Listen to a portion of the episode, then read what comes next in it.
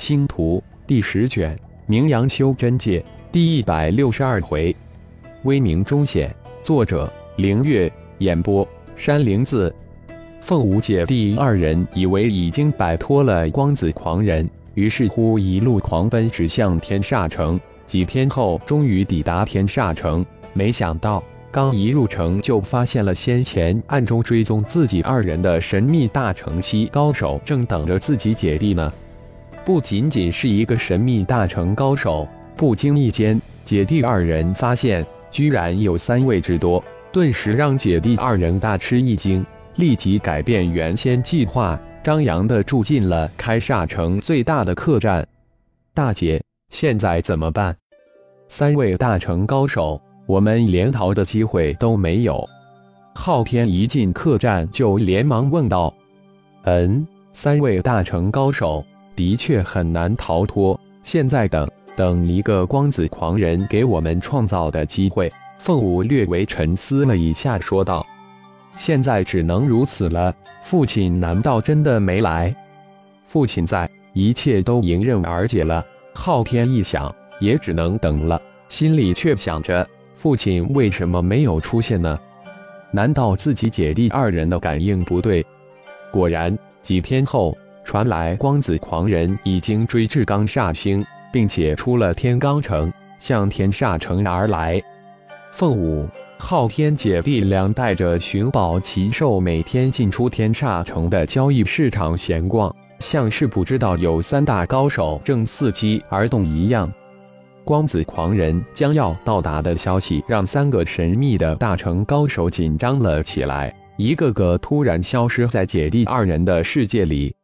但是事情却发生了意外。一天、二天、一月、二月，光子狂人仿佛消失了一般，再也没有任何消息传出来。难道半路被人围杀灭了？不可能啊！那也应该有惊天动地的战斗发生呀！姐弟二人猜测着，不会是被父亲给随手灭了吧？二人又突然想到。也只有父亲有这个能力，将光子狂人不声不响的灭掉。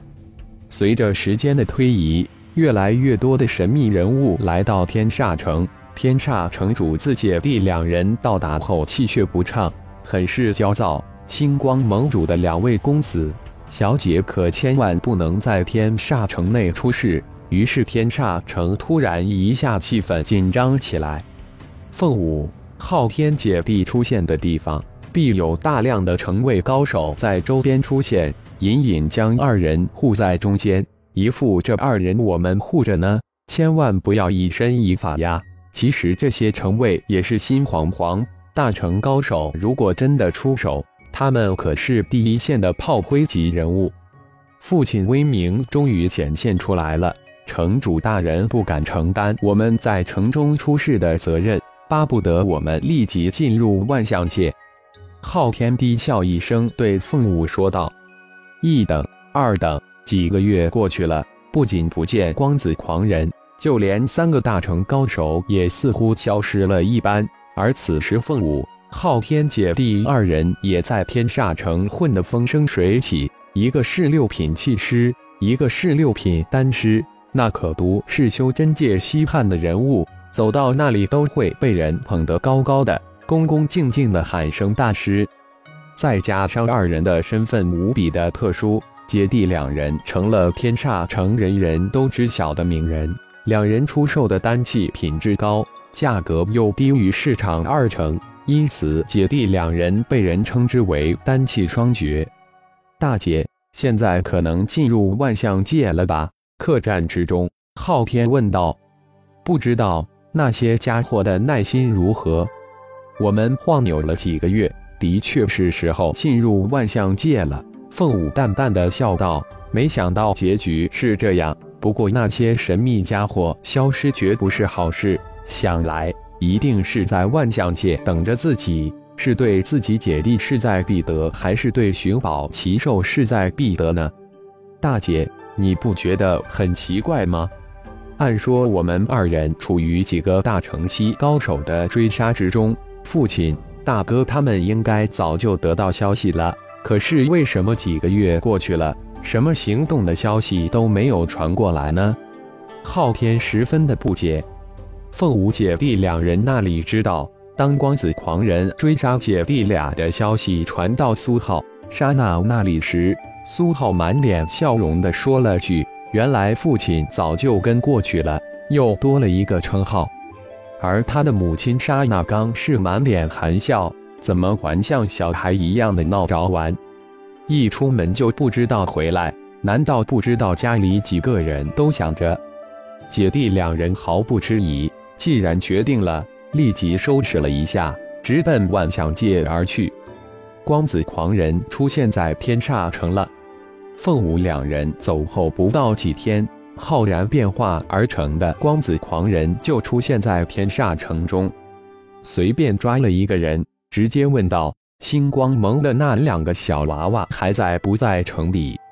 前辈，星光盟凤舞姐弟两人几天前进入万象界了。那人胆战心惊，生怕回答不当，惹恼了这外面传言的二五零一样的大成高手。哦，又跪了。等老子抓到他们，好好的教训教训！竟然不听老子的话跑了，你可以滚了！光子狂人仿佛喃喃自语，接着让眼前的这个家伙滚蛋。浩然没有急着追过去，而是找了天煞城最大的一家酒楼，要了一个雅间，一边通过神念收集着几层楼食客的各种消息，一边大吃特吃。将一大桌美味佳肴全部送入五脏庙。